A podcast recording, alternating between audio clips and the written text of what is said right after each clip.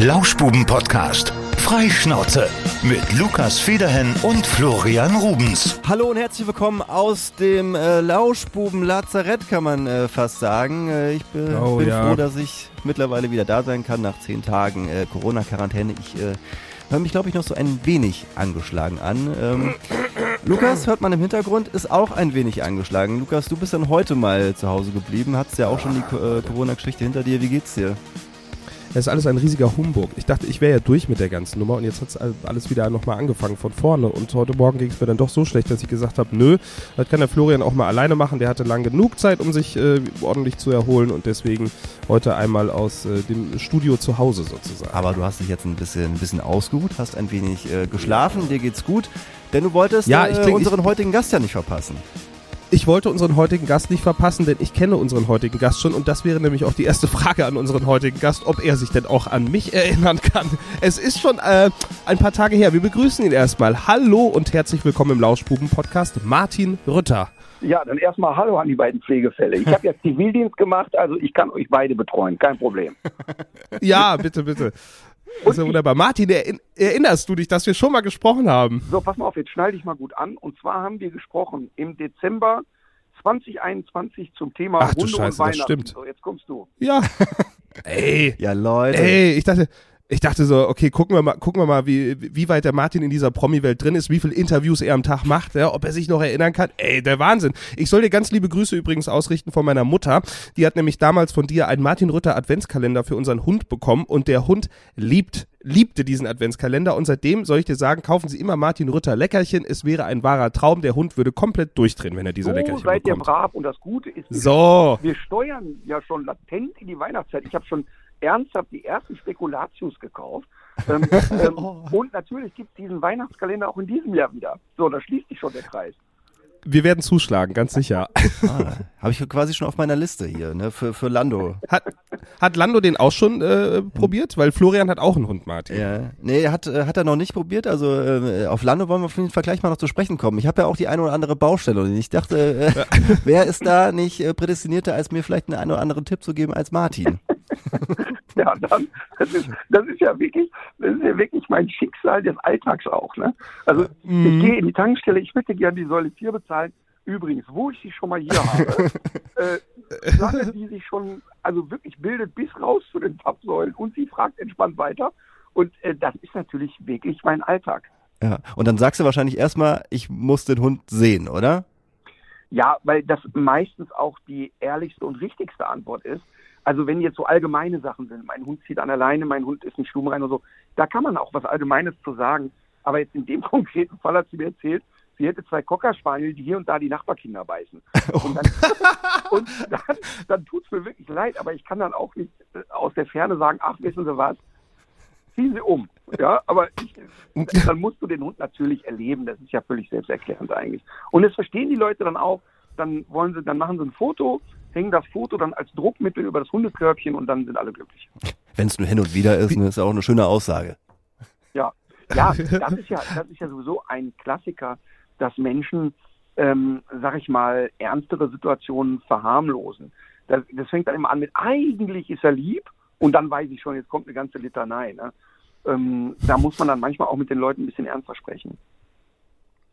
Martin, was machst du momentan eigentlich alles? Äh, Wir hatten damals ja, äh, wie ich eben schon erwähnt habe, schon mal äh, gesprochen. Da sagtest du, du hast ja auch ein großes Team um dich rum, die dann die, die ganzen Trainingsstunden machen. Bist du aktuell noch selbst als Hundetrainer wirklich aktiv oder sind jetzt gerade die Bühnenshows, Interviews, Fernsehauftritte eher so an der Tagesordnung? Ja, also natürlich haben sich ein paar Prioritäten verschoben. Ich, du musst dir so vorstellen, ich habe in der Anfangsphase, in den Spitzenzeiten knapp 500 Hunde im Jahr trainiert. Also mit einer sehr hohen Schlagzahl. Und das hat sich natürlich verschoben, weil, schau mal, wir, wir haben inzwischen 120 Hundeschulen mit knapp 300 Trainern. Wir haben eine eigene TV-Produktionsfirma, wir produzieren das alles selber. Wir sind Tourneeveranstalter. Ich habe 80 Shows im Jahr, habe 100 Drehtage im Jahr, bilde die Trainer mit aus. Dann verschiebt sich das natürlich. Aber nach wie vor sind es etwa 35 Hunde im Jahr, die ich dann noch selber mache. Und das ist auch wichtig, denn wenn ich das nicht mehr machen würde, dann glaube ich, dass ich auch die Basis verliere, dass ich dann die Geschichten, die ich auf einer Bühne erzähle, sind ja keine ausgedachten Geschichten, sondern sind ja Dinge, die ich wirklich erlebe. Und ich glaube tatsächlich, wenn man in den Zustand kommt zu sagen, also die Basis interessiert mich nicht mehr, dann ist man sehr schnell weg. Und das, dazu habe ich auch viel zu viel Lust darauf. Kann ich verstehen. Und äh, du machst die ganze Geschichte ja schon 25 Jahre, ist, ist eine geraume Zeit. Hast du immer noch äh, Bock drauf? Also gerade wo du sagst, äh, äh, du nimmst dir diese, diese ähm, paar Fälle auf jeden Fall immer noch, um, um die Basis äh, zu behalten. Ähm, das wird dir nicht leid.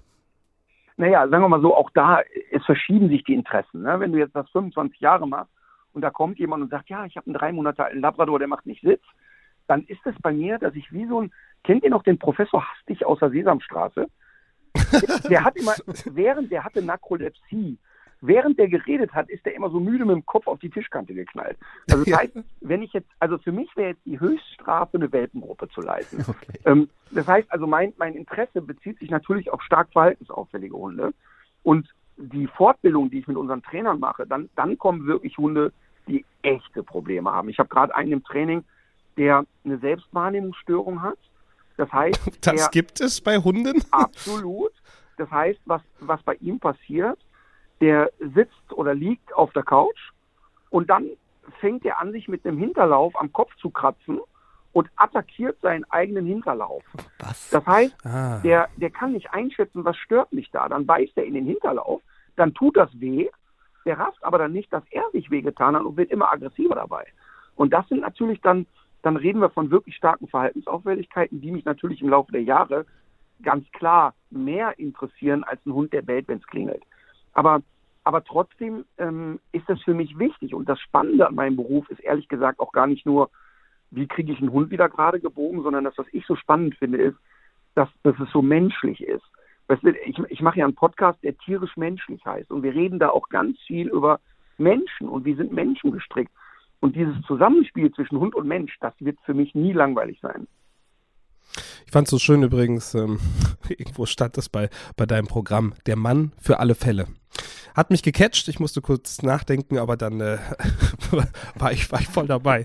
Apropos verhaltensauffällig und ein Mann für alle Fälle. Florian, was macht der Lando denn verhaltensauffälliges? Beißt er sich auch selbst irgendwie in, in den Schwanz? Habe ich jetzt äh, bislang noch nicht beobachtet. Ähm, ich muss ja sagen, ja, ich vermeide das Wort eigentlich, ist er ein guter Hund.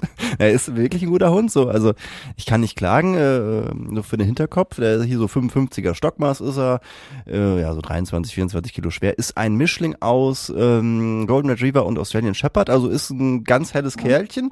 Temperament? Äh, Temperament hat er auf jeden Fall auch. Und äh, wenn wir bei Baustellen sind, dann ist das auf jeden Fall äh, bei Lando so ein bisschen die Begrüßung. Also nicht so, dass der irgendwie dann kläfft, wenn irgendwie jemand kommt oder so. An allen hoch, ja. ja, der dreht durch, der dreht der durch. Dreht halt frei, ne? Ich, ich freue mich immer, wenn er das macht, weil da denke ich so, der mag Und ich mich. glaube, das ist das Problem, dass, dass es Leute wie Lukas gibt, die ja so unterstützen. Bei mir springt er nämlich nicht, ja, ich weil ich dem äh, direkt eine Ansage mache. Der soll es halt nicht tun. Ja, aber genau das ist ja das Thema. Jetzt hast du einen Hund, den die Leute als freundlich und hübsch bezeichnen würden. Und dann sagen die alle, ach, bei mir da war das doch mal. Und das ist doch so süß. Und dann wird er natürlich beachtet, im schlimmsten Fall noch gestreichelt und betüdelt. Und er lernt natürlich jedes Mal aufs Neue, ach geil, die Nummer ist erwünscht. Ähm, und in dem Moment verstärkt sich sein Verhalten natürlich. Also eigentlich müsste man erstmal den Besucher instruieren und sagen, pass mal auf, Kopf ab, wenn ihr den Hund jetzt beachtet. Ähm, das bedeutet, in so einem Fall würde ich tatsächlich den Hund an ein Brustgeschirr gewöhnen und den mit der Leine in der Wohnung festmachen. Also so, dass, also nicht den ganzen Tag, sondern wenn Besucher kommen. Dann mhm. mache ich den da fest, der ist aber dabei, der kann sehen, da sind Besucher und der bleibt so lange angeleint, bis alle sich beruhigt haben. Und wenn er dann zur Ruhe kommt, dann kriegt er irgendeinen Kauartikel, was weiß ich, ein Rinderohr oder irgendwas, worauf er rumnagen kann. Und erst wenn das alles abgeschlossen ist, dann lasse ich ihn wieder frei laufen, so dass der im Grunde eigenständig lernt, pass auf, wenn Besucher kommen, passiert Folgendes jemand gibt mir einen Kauartikel, ich kann zur Ruhe kommen, dann kann ich mal gemütlich Hallo sagen, weil dann ist der Dampf sofort raus. Mhm. Das Doofe ist halt immer, dass du einen sehr netten und einen sehr, sehr kuscheligen Hund hast und die Leute finden das geil. Ja, genau. Und das ist ja. halt eben das Problem. Ich hatte das gleiche Thema mit meiner ersten Hündin, war eine Golden Retriever Hündin und meine Mutter hat diesen Hund in den Irrsinn betrieben. Wenn die kam, oh, was ist der Hund süß und keine Ahnung. Und dann habe ich mal einmal bei einer Familienfeier, wo alle ein bisschen besser gekleidet waren, die Mina, da war die fünf Monate alt, in den Gartenteich getunkt und habe und hab die dann ähm, so auf, auf in so einem Blumenbeet rumrennen lassen. Die sah aus wie Sau. Und dann habe ich meine Mutter kommen lassen in Abendgarderobe und habe Mina im, im Hausflur frei rennen lassen. Und ab da hatte meine Mutter spannenderweise verstanden, dass das mit dem Anspringen eine saublöde Sache ist. Auch eine gute Idee. Das könntet, könntet ihr doch auch gut machen, Flo. Ihr habt ja auch vor der Tür ein bisschen Ja. Wiese und dann, äh, ja. Kann sich, kann sich da mal Das- ordentlich das wälzen. Das, tatsächlich- äh, soll jetzt nicht das Problem sein. Aber Weil ich glaub, glaube auch, dass das Problem eher dann vielleicht auch, äh, muss ich mich mit reinnehmen, bei mir lag, weil ich, äh, ich bin dann nämlich auch genau der Typ, der so, Lando, ja, was geht, ja, ja, ja, und dann drehen wir alle durch und äh, haben eine Ja. gute Zeit und äh, bringt aber halt wahrscheinlich Ja, und dann- in und Sachen dann- Erziehung. Und dann gerade in der jungen Lebensphase ritualisiert sich das natürlich sehr schnell. Und dann kommt natürlich auch so eine, so eine Erwartungshaltung an den Hund. Ja, wenn hier Mhm. jemand reinkommt, dann kriegt eigentlich nicht der Mensch Besuch, sondern ich. Und, und das ist natürlich dann ein Riesenproblem. ja. Martin, nochmal die obligatorische Frage, ähm, die du wahrscheinlich auch schon 180 Mal beantwortet hast, aber ich weiß es tatsächlich nicht, weil ich es auch bewusst nicht recherchiert habe und es von dir wissen wollte. Wie hat das damals angefangen? 25 Jahre machst du das jetzt? Warst du damals einfach nur Fan von Hunden und hast dann gesagt, oh, kann ich ganz gut, vielleicht könnte ich das ein bisschen professionalisieren oder gab es da einen anderen ausschlaggebenden Grund, warum du dann zum Hundetrainer geworden bist? Also tatsächlich war das bei mir ähm, im Nachhinein betrachtet familiär bedingt. Ich wollte als Kind, ich hatte immer eine Affinität zu Tieren, allgemein. Ich wollte Tiere haben. Meine Eltern fanden aber alle Tiere, die man nicht marinieren und grillen kann, völlig sinnlos. Also für die war ein Tier ein Lebensmittel. Ende der Durchsage. Ich hatte aber in den 80er Jahren, ich bin 1970 geboren und hatte in den 80er Jahren eine Tante, Tante Thea, und die hat damals was gemacht, was nicht so ganz üblich war. Die war eine Art Pflegestelle für Tiere. Also jeder im Ort, der ein Tier abgeben wollte oder eine kranke Elster gefunden hat oder mit seinem Hund nicht klarkam, der gab den bei Tante Thea ab. Und für mich war das wirklich ein Paradies, weil ich das mochte. Die hatte Spinnen, die hatte Tauben, die hatte irgendwie alles so, was kreucht und fleucht. Und das war für mich als Kind ein Paradies. Und Tante Thea hatte eine ganz besondere Begabung bei Hunden. Sie war wirklich in der Lage, innerhalb von sechs Wochen aus dem nettesten Hund einen Vollchaoten zu machen. Also die, die, die war wirklich, das war faszinierend, dass die es immer schaffte, alle Hunde verrückt zu machen. Und das fand ich als Kind spannend. Ich fand das wirklich spannend und ich habe mich immer gefragt, warum eigentlich? Der Hund kommt hierher, der ist nett, du kannst mit ihm spielen und sechs Wochen später kannst du das Haus nicht mehr betreten. Was ist da los? Und mi- mir war das aber nicht so klar natürlich und nicht so reflektiert klar. Im Nachhinein weiß ich, dass sie eigentlich immer alle Tiere so vermenschlicht hat und nie die Bedürfnisse der Tiere gestillt hat, sondern immer nur ihre eigenen. Und das war aber natürlich jetzt kein Berufswunsch. Ich fand das Thema aber spannend und habe dann so mit 16, 17, 18 angefangen, viel darüber zu lesen und hatte dann mit 18, 19 schon locker 200 Hundebücher gelesen.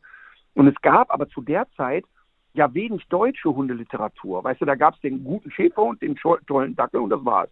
Musste also viel englische Literatur lesen und fand das spannend und habe dann aber erstmal Sport studiert, auch wenn man es mir jetzt nicht mehr ansieht. Ich war mal sehr sportlich. Ich habe ähm, an der Deutschen Sporthochschule in Köln Sport studiert und habe, so wie andere ihr Studium vielleicht mit Kellnern finanziert haben, habe ich so Hunde ausgeführt. Habe also irgendwie Leute angequatscht und gesagt, wenn ihr wollt, gehe ich mit dem Hund irgendwie Gassi. Und habe dann einfach rumprobiert. Und es sprach sich relativ schnell rum, ey krass, wenn der, wenn der Sportstudent mit dem Hund spazieren war, ist der danach ziemlich entspannt. Und so kam dann eins zum anderen und wurde immer mehr. Also es war so Learning by Doing, so ein bisschen äh, Art Feldforscher gewesen. Total. Ich habe mir auch jeden Vortrag angehört. Ich habe bestimmt 180 Referenten mir angehört, habe mir überall was rausgepickt, was spannend war, viel gelernt, was ich auf keinen Fall will. Und dann fängt man an, so rumzuprobieren. Und im, im Nachgang, natürlich in der Anfangsphase, unglaublich viele Hunde verschlissen ähm, durch gesundes Halbwissen. Aber irgendwann schloss sich der Kreis eben immer mehr und es wurde auch immer erfolgreicher. Und ich habe dann während des Studiums, hatte ich schon fünf festangestellte Trainer, weil es immer mehr wurde. Wow.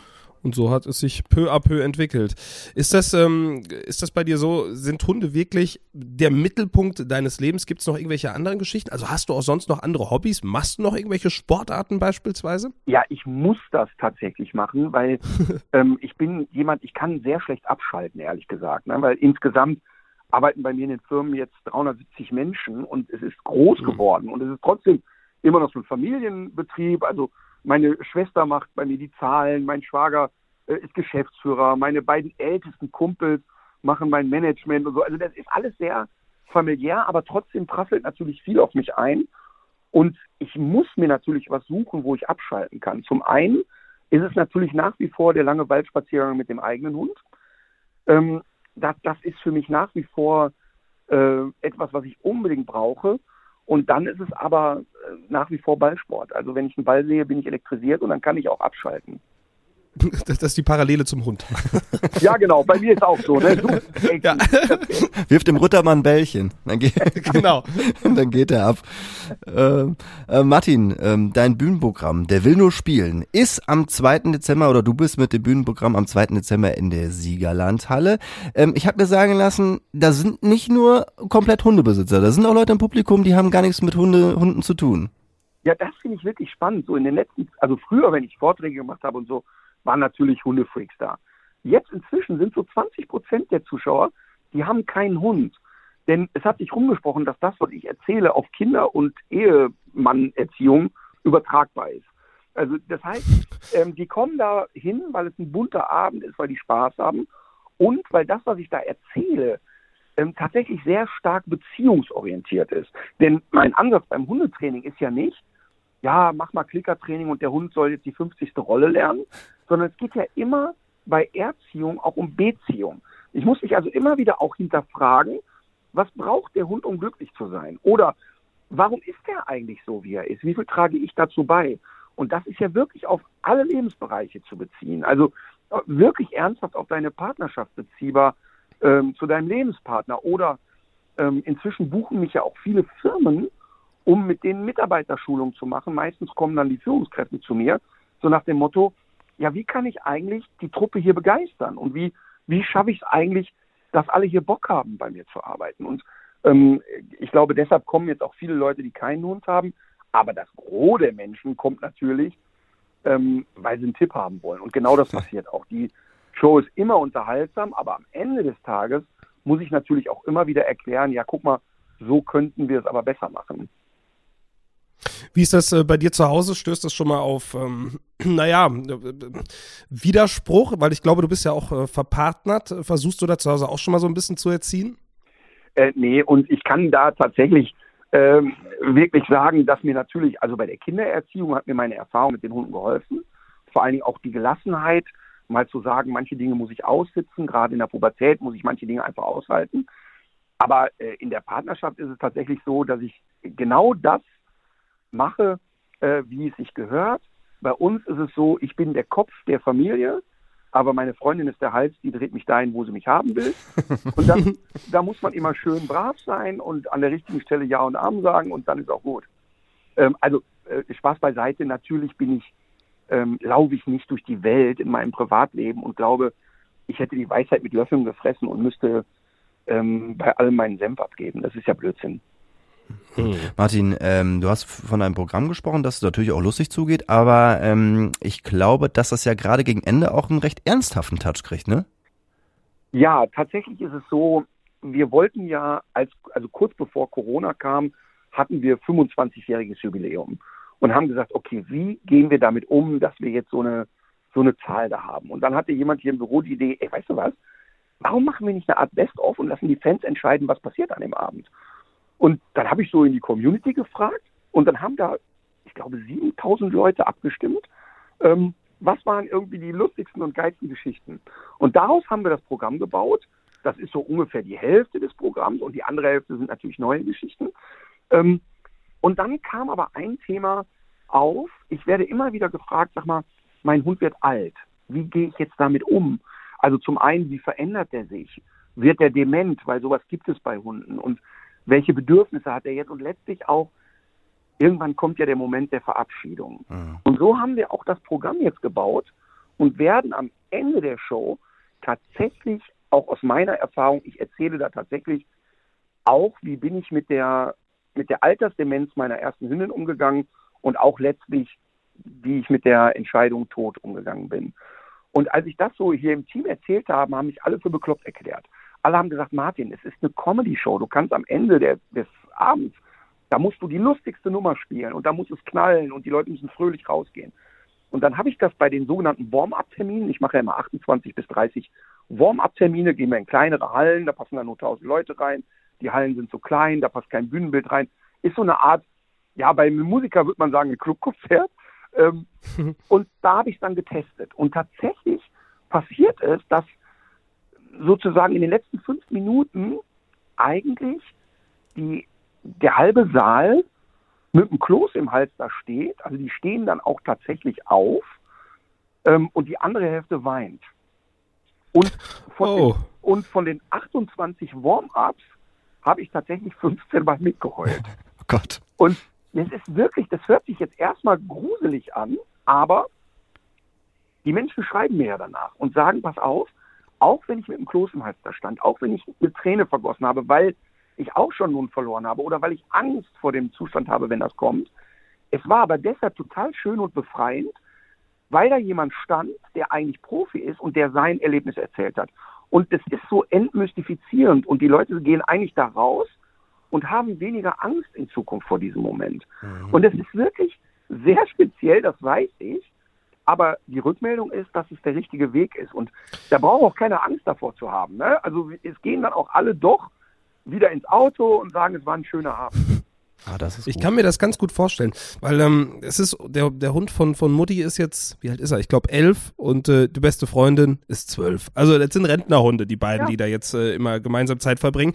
Und ich ich also ich habe wirklich der Moment, ich glaube, das wird keine gute Zeit werden, weder für Mutti noch für die ganze Familie. Von daher ist das ganz schön, äh, wie du das gesagt hast. Das das äh, fand ich gut. Wenn der Profi sagt, hier äh, auch bei mir ist es so und so, äh, das nimmt so ein bisschen die Angst, ne? Ja, und vor allen Dingen auch, was ja passiert ist, als ich meine erste Hündin hatte, Mina, die, die hat mit mir im Studentenwohnheim gewohnt. Und als die starb, war ich inzwischen Vater von vier Kindern. Wow. Also die, d- d- natürlich eine unfassbar prägende Zeit hat die mit mir erlebt. Ähm, und als die starb, das war wirklich, ich kann das nicht beschreiben, wie stark mir das den Boden unter den Füßen weggehauen hat, obwohl die 16,5 wurde, was Methusalem ist für uns war. Aber ich habe auch zwei Jahre gebraucht, bis ich den nächsten Hund haben konnte. Andere Menschen aber trauern und kaufen sich nächste Woche den, einen neuen Hund. Und das ist auch in Ordnung. Für diese Leute ist das gut so. Also es gibt da kein richtig und kein falsch. Aber womit ich den Leuten Mut mache, ist ja, diese Traurigkeit, die bleibt. Und wenn wir jetzt noch fünf Minuten länger drüber reden, dann fange ich wieder an zu heulen. Und ich finde auch nicht schlimm, wenn ich auf der Bühne stehe und mir kullert eine Träne runter, finde ich überhaupt nichts Schlimmes. Was aber der, dieser Traurigkeit, guck mal, dieser Hund ist jetzt zwölf Jahre tot. Und trotzdem ist er noch sehr präsent für mich, Ja. aber es weicht diese Traurigkeit und es kommt plötzlich wieder dieses, die lustigen Momente, die ich mit dem Köter hatte und was der auch für einen Scheiß gebaut hat in der Anfangsphase. Und wie viel Spaß wir hatten, das weicht dann irgendwann. Und diese Erkenntnis, dass ich im Grunde für den Hund dann da bin in der letzten Phase und dass ich dann für den Hund nochmal so ein ganz starker Anker bin, das gibt den Leuten dann auch Mut und Kraft. Ja, das ist irgendwie ist schön und schlimm gleichermaßen. Ich habe nämlich genau diese Gedanken im Kopf. Ne? Also meiner ist halt jetzt vier. Im besten Fall sitzt vielleicht noch zehn Jahre oder so und dann wird's irgendwann auf mich zukommen. Aber das äh, verdrängt man ja schon dann ganz gerne. Ja, aber guck mal, ist es nicht verrückt, dass du dir selbst bei so einem jungen Hund, der noch voll im Saft steht, auch schon Gedanken dazu machst? Und, aber, aber weißt du, dann zu merken, ey, ich bin ja nicht der Einzige, dem es so geht. Ja. Ist in so einer Halle und in diesem Moment was sehr Befreiendes. Und ich sehe das ja, ich gehe ja immer nach der Show raus zum Signieren und zum Foto machen. Und ich rede mit den Leuten darüber. Ich bin dann nicht in zwei Sekunden wieder weg. Und ich merke das dann in den Gesprächen, dass die sagen, wow, war ein harter Moment, aber war richtig. Und das ist eigentlich cool. Also jetzt, äh, ne, keine Sorge, es ist ein lustiger Abend. keine Sorge, es ist ein lustiger Abend. Wirklich. Ja, da, da, da machen wir uns keine Sorgen. Ja, Wir, wir, wir kennen dich ja auch, wir wissen auch, äh, wie du die meiste Zeit auf der Bühne unterwegs bist. Ähm, was wollte ich dich noch fragen? Ich äh, wollte dich noch. Wir müssen, wir müssen gleich noch äh, das Buffet anrichten, Florian. Das ist bei jedem Gast so, das müssen wir heute auch Das machen. stimmt, das stimmt. Aber äh, lass mich Martin, wo wir gerade noch, wir sind ja gerade ein bisschen ernster unterwegs. Ich wollte dich gerade noch fragen, ähm, weil es ja gerade auch irgendwie immer immer noch aktuell ist, äh, wie du gerade so die die aktuelle Lage in den Tierheimen siehst. Ist ja äh, nach Corona wirklich äh, schlimm geworden. Ne? Man hat ja immer gehofft, dass ähm, die meisten dann ihre, ihre Hunde behalten, aber sieht irgendwie nicht danach aus, ne? Ja, ich äh, war ja derjenige, der am lautesten posaunt hat. Ich sehe kein Problem auf uns zukommen. Weil in der Anfangsphase Corona haben schon viele Tierschützer gesagt, ey, ich habe richtig Schiss. Die Leute, die jetzt spontan ihre Hunde kaufen, die werden bei uns landen, diese Hunde. Und ich war eigentlich sehr positiv und habe gesagt, ich glaube das nicht. Das sind Leute, Mhm. die das gut überlegt, Ich erinnere mich. so die Chance. Und es ist genau das passiert, was die Tierschützer befürchtet haben. Die Tierheime sind proppevoll von Corona-Rückläufern. Und es ist eine Katastrophe. Also ich kenne wirklich viele Tierheime und Tierheim-Mitarbeiter persönlich, die auf dem Zahnfleisch gehen, die sagen, ey, wir sind absolut am Limit, wir brauchen viel mehr Spenden, wir brauchen viel mehr Ehrenamtliche, die hier mit anpacken und so. Und das muss man wirklich sagen, da kann man auch wirklich hier mal einen Aufruf machen. Also alles hilft. Also äh, jede 5-Euro-Spende hilft da total und jeder kann da was machen. Ähm, einfach ins örtliche Tierheim gehen, mal fragen, Leute, was kann ich tun? Und wenn es ein Sack Futter ist oder ein paar Euro dalassen, das ist gerade extrem wichtig. Also ihr habt's gehört, Tierheim Siegen, gerne mal äh, vorbeischauen oder ja, und Tierheim, mal die, äh, gucken. die kenne ich ja sogar persönlich ganz gut. Ähm, Mhm. Der Tobi, der das leitet, ein sehr, sehr guter Mann und auch eine gute Stimmung da in der Truppe. Wir haben da auch schon oft gedreht. Sehr aufrichtige, gute Arbeit machen die da. Richtig top. Ja, aber ich, bin gerade mal auf die Homepage gegangen. Also sie suchen auch aktuell noch äh, diverse Sponsoren und äh, um das mal äh, sich äh, auszumalen, was, was, da, was da an Kosten jedes Jahr benötigt wird, das sind jedes Jahr 600.000 Euro laufende Kosten und Wahnsinn. da ist noch nichts zusätzliches. Und wir sind drin, natürlich jetzt gerade auch in der, Energie, in der Energiekrise. Ne? Das wird ja, wird ja nicht günstiger gerade. Also das äh, verschärft sich. Ja, total. Und, und wir alle sind ja davon betroffen. Weißt du, jetzt ist es, ähm, äh, weißt du, jetzt in meinem Fall, ich muss mir keine finanziellen Sorgen machen. Also bei mir ist, ehrlich gesagt, ob das Öl teurer wird oder nicht, ist für mich ja nicht relevant. Aber ähm, da bin ich ja in einer total überprivilegierten Situation. Ähm, viele Menschen in meinem Umfeld, auch in meinem Freundeskreis, für die ist das ziemlich hart, was da gerade passiert. Ähm, und dann ist es natürlich leicht gesagt, geh mal ins Tierheim und spend da mal einen Zehner. Ähm, das verstehe ich schon. Aber wenn man in der Situation ist, dass man sagt, kann ich einfach nicht, kann man trotzdem mal hingehen und sagen, wie kann ich mit anpacken? Kann ich euch irgendwie entlasten? Ich kann, wenn ihr hier einen Zaun baut, ich kann mit anpacken und so weiter. Also jeder, der da Lust hat, der ist da wirklich herzlich willkommen. Ja, definitiv. So, Lukas, möchtest du das äh, Gericht an, äh, ich wollte gerade sagen, das Gericht erreichen? Das Gericht, äh, ja, wir, wir, ähm, Martin, wir machen was äh, mit unseren Gästen wirklich, also in jeder Folge, wenn, ähm, äh, wenn ein Gast da ist. Und zwar ähm, sprechen wir hier im Lauschbuben-Podcast sehr, sehr viel über das Thema Essen. Wir lieben Essen und äh, ich weiß nicht, wie es bei dir ist. Liebst du grundsätzlich auch Essen oder sagst du, es ist ein Mittel zum Zweck? Also, äh, hast du mal gesehen, wie ich aussehe? also, Okay. also ich sag mal so, also diese Körperform kommt nicht rein durch asketisches Leben. Dabei bist du doch, dabei bist du doch so viel draußen mit den Hunden und verbrennst doch eigentlich Unmengen an Kalorien tagtäglich. Ja, ja? und, und tatsächlich bei mir sind es die Süßigkeiten. Also ich esse, ich esse so, so von normalen Mahlzeiten bin ich eigentlich gar nicht der Typ, der so richtig extrem reinmampft. Aber mich killen immer die langen Autofahrten. Ich habe ja 70, 80.000 Kilometer im Mhm. Jahr im Auto und dann immer rein mit den Süßigkeiten. Das ist mein Problem. Ich könnte mir vorstellen, Martin ist ein, ein, ein, Nach ein Nachtischtyp. Das, ja, könnte ich mir auch vorstellen. Nee, das bin ich ehrlich gesagt gar nicht. Oh, Ähm, also auch so, so Kuchen und Teilchen und solche Sachen. Das ist gar nicht so mein Thema. Bei mir ist Lakritz, Schokolade, Chips. Ja. Okay, pass auf, es wird jetzt ein, ein Tick mehr äh, Gourmet. Äh, wir machen das so, und zwar lassen wir unsere Gäste ein äh, Menü zusammenstellen. Das fängt an mit einem Aperitif, dann gibt's eine Vorspeise, eine Hauptspeise, eine Nachspeise und Ja. noch ein Schnäpschen hinten drauf. Und äh, du darfst dir wirklich alles zusammenstellen, was du möchtest. Wir sagen immer, es ist die Henkersmahlzeit und du kannst dir das Allerbeste raussuchen, was du willst. Und wir starten mit einem Aperitif. Was gibt's bei Martin Rütter vorneweg? Ja, ich gehöre ja zu den Männern, die äh, so gerne so die klassischen Mädchen äh, Cocktails trinken, also eher süße Sachen. Also Mhm. ich mal, Ein Aperölchen. ich, ne, ich starte mal mit einem Strawberry Frozen Margarita. Oh.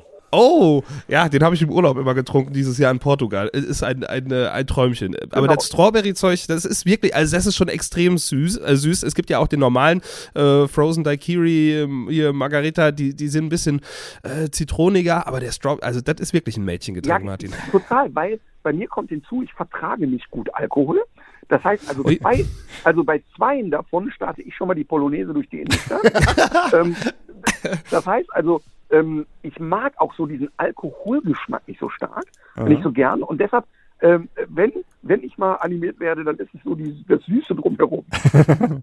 Ähm, äh, was würdest du dann äh, lallenderweise als, als Vorspeise dir bestellen? Es wird wenig spektakulär, aber ich bin äh, ernsthaft ein großer Fan von äh, Gurkensalat. Gurkensalat. Ja, Gurken, Mit Gurken, Sahnesoße oder mit Essigöl? Essigöl, ähm, aber auch da komme ich jetzt wieder mit einem leicht süßen ähm, Himbeerdressing. Äh, Oh, ordentlich- Vinaigrette. Ja, ordentlich Zwiebeln rein, dann haben wir es schon mal. Klingt gar nicht Okay, schlecht. Gurkensalat. Das ist, äh, ich finde das immer schön. Äh, wir kriegen jedes Mal äh, vollkommen andere Antworten. Einen Gurkensalat hat sich bei uns auch noch niemand bestellt. Jetzt sind wir bei der Hauptspeise. Ich ähm, tippe auf. Ähm, ja, Ich sage, es gibt auf jeden Fall Fleisch. Bürgerlich. Es gibt Fleisch. Ja, Fleisch. Ich, irgendwie so äh, Rouladen oder sowas tippe ich. Total ins Klo gegriffen, seit Ja. fünf Jahren Vegetarier Ah, was? Ei. und äh, seit äh, Anfang des Jahres probiere ich sogar vegan zu sein. Ach krass. Oh, oh, okay. Ich weiß, aber ihr wart mit dem Fleisch gar nicht so falsch, weil ich habe, äh, bevor ich vor fünf Jahren auf vegetarisch umgestellt habe, habe ich echt ganze Rinderherden weggegrillt. ähm, und hab, äh, bin sehr auf Fleisch sozialisiert. Ich habe aber mal eine Reportage gedreht über Tierhaltung in Deutschland und seitdem fällt es mir sehr schwer, ähm, Mhm. äh, überhaupt irgendwie ein Tier zu essen. Deshalb meine Hauptspeise wird die Speise sein, mit der ich äh, Steffen Hensler bei Grill den Hensler geschlagen habe. Und zwar sind es äh, selbstgemachte Nudeln, die mit einer Weißweinsoße mit ein bisschen Gemüsesud, äh, vorher einen grünen Spargel angeröstet, bisschen Tomaten aufköcheln, Zwiebeln, Knoblauch, das war's schon. Bist du ein begnadeter Koch? Kochst du zu Hause? Also ich habe von Kochen so viel Ahnung wie eine Kuh vom Blumenpflücken. Aber das klang gerade schon recht versiert, muss Ja. ich sagen. Ja, also, zumindest, Ja, schon gut. dann, dann war es halt geblendet. Nee, pass auf, das Geile daran ist, ich habe äh, schon mehrmals in der Sendung gekocht und habe mich immer mit einer Vorspeisensuppe durchgehangelt und war eigentlich immer ziemlich knapp dran. Und war wirklich immer sehr knapp, das Ding mal zu gewinnen. Und dann hat man mir eine Hauptspeise aufs Auge gedrückt. Die habe ich mit meinem Tourkoch, wir haben auf Tour äh, Mario als Koch dabei und Mario hat mit mir fünf, sechs Mal das Gericht geübt. Es hat keinmal geklappt. Ich habe es zu Hause für die Kinder mindestens zehnmal, weil ich musste ja auch dann den Pastateig selber machen. Bei den Kindern so, nicht einmal ja. geklappt, auf Tour nicht einmal geklappt. Am Tag der Sendung kochst du dann einmal Probe mit einem Profikoch, hat auch nicht geklappt. Und in der Sendung hat der liebe Gott es mir beschert und es war einfach perfekt. Und Steffen war total schlecht. Er hatte, kriegte den Teig nicht hin und ich habe wirklich richtig abgeräumt. Und äh, seitdem koche ich dieses Gericht immer wieder für Freunde. Ich bin auch der, der, der, der Meinung, also man muss eigentlich nur so zwei, drei Gerichte können und die dann halt richtig gut. Da kann man richtig Eindruck mitmachen.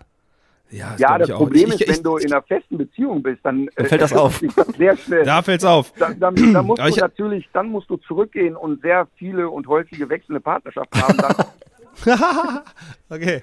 Alter, du musst, musst dir eine Sache richtig gut aneignen. Das ist, ich habe das auch mal gemacht, irgendwann so ein Tomate-Mozzarella-Risotto. Äh, ich, ich hab, äh, man muss ja auch nicht kochen können. Der Trick ist ja, das habe ich mir von jemand sagen lassen und das ist wirklich wahr, man muss eigentlich nur lesen können. Wenn du ein gutes Rezept hast, mach einfach das, was da steht und dann passt das am Ende schon irgendwie. Nur man kann halt dann nicht ganz so spontan sein und sagen, so, jetzt habe ich noch folgende Zutaten und daraus äh, kredenze ich jetzt äh, folgendes. Äh, das wird dann schwierig, aber wer lesen kann, kann meines Erachtens nach auch zumindest irgendwie so an einem Abend ein paar Freunde oder Ja. die wechselnden Partnerschaften verköstigen. so, und da kann ich eine Empfehlung aussprechen. Ähm, keine Sorge, ich krieg da nichts für. Und zwar. Das Martin Rütter Kochbuch. nein, nein, nein, das ist Aha, gibt's doch ist nicht. mir x-mal angeboten worden, ist aber nicht mein Ding.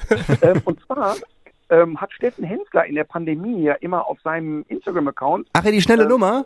Henslers schnelle Nummer gemacht. Super. Und er hat da ein Buch gemacht und ich bin echt nicht versiert im Kochen. Aber da sind so Gerichte mit ein paar Zutaten, die, die so fast idiotensicher sind. Ähm, und das kann ich echt nur empfehlen, auch für Leute, die jetzt nicht so hoch ambitionierte Köche sind. Idiotensicher kann ich bestätigen. Ich habe da auch schon das eine oder andere nachgemacht. Das ist äh, wirklich gut, wirklich, wirklich gut, ja. Ja. Dann hatten wir also ein bisschen Pasta zur Hauptspeise und dann wären wir schon bei der Nachspeise. Da gibt's jetzt einen Snickers von der Tankstelle. Ähm, also Nachspeise, da ist es bei mir echt immer schwer. Ähm, und deshalb mache ich es mir jetzt einfach und wähle einen süßen Dessertwein. Oh, ja. Ich wollte gerade sagen, äh, gut, wer, wer den Strawberry Daiquiri am Anfang trinkt, das passt schon, aber so ein süßer Dessertwein, boah, der knallt schon immer ordentlich rein. Ich habe ihn einmal gegessen, äh, getrunken nach, nach einem äh, ausgiebigen Essen und äh, danach ging es mir eigentlich schlechter als vorher. Ja, also sagen wir mal so, wir, wir sind ja jetzt gerade äh, bei diesen Speisen nicht in der Gesundheitsabteilung unterwegs. Ja, Ne? Ist ja, wir sind ja jetzt gerade in der Abteilung Wirkungstrinker. Äh, Genau. Also, da, wir fangen an mit Frozen Margarita und enden mit äh, süßem Dessert. Aber wo du jetzt gerade natürlich den Nachtisch so ein bisschen geschummelt hast, müssen wir jetzt trotzdem noch hinten drauf so ein, so ein Schnäpschen haben, ne? den Absacker. Ja, also da muss ich dann äh, auch wieder einen kleinen Schlenker machen. Ich bin ja Lakritz-Fetischist und dann nehmen wir Sambuka. doch Sambuka. Oh ja. Oh ja, ja, da, dafür, sind wir, dafür sind wir auch mal zu haben. Sambuka ist äh, was ganz, ganz Feines. Am Wochenende wurde mir wieder einer angedreht. Das äh, leidige Thema Hochzeiten. Hier bei uns am Dorf, das ist äh, eine ganz, ganz andere Welt, Martin, das kannst du dir nicht vorstellen. Hier, die sind alle komplett wahnsinnig, die drehen durch auf Hochzeiten und äh, da wird immer, also ich kann ich es kurz, äh, kurz erzählen, ich war neulich auf einer Hochzeit und die haben gesagt, das hätten sie noch nicht erlebt, sowas. Wir haben tatsächlich freitags gefeiert und den kompletten Vorrat von der Samstagshochzeit am nächsten Tag schon weggetrunken. also hier, hier, ja, hier am Dorf passieren schon mal ganz merkwürdige Geschichten und Sambuka spielt da häufig eine sehr, sehr große Rolle. Deswegen äh, triggert mich immer. Ja, läuft auf jeden Fall äh, beim Ja, Lukas. so war das. Mhm. Ja, und jetzt, das ist wahrscheinlich auch der Grund, warum, warum ich jetzt hier im Lazarett hänge. So. Ah, andere Geschichte, naja. Ähm, Martin, ähm, sag nochmal das Datum, was haben wir hier? Äh, ich, jetzt muss ich gerade selbst noch mal 2. schauen. Dezember. 2. Dezember. Florian ist besser vorbereitet als ich. Der hat hier die Termine alle äh, wunderbar aufgeschrieben.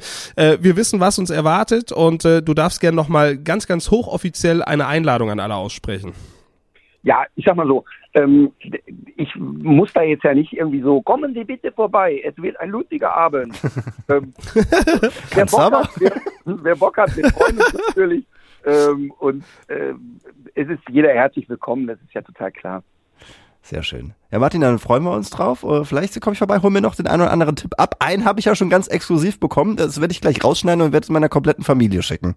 So. Mal, mal Also, gucken, ob also sie es du meinst befolgen. Du meinst aber den Tipp jetzt mit dem Frozen Margarita als Vorspeise. Ja, ganz genau. Den, den, den, den Genau, leihen wir ja. in der Küche an, genau. den Frozen Margarita.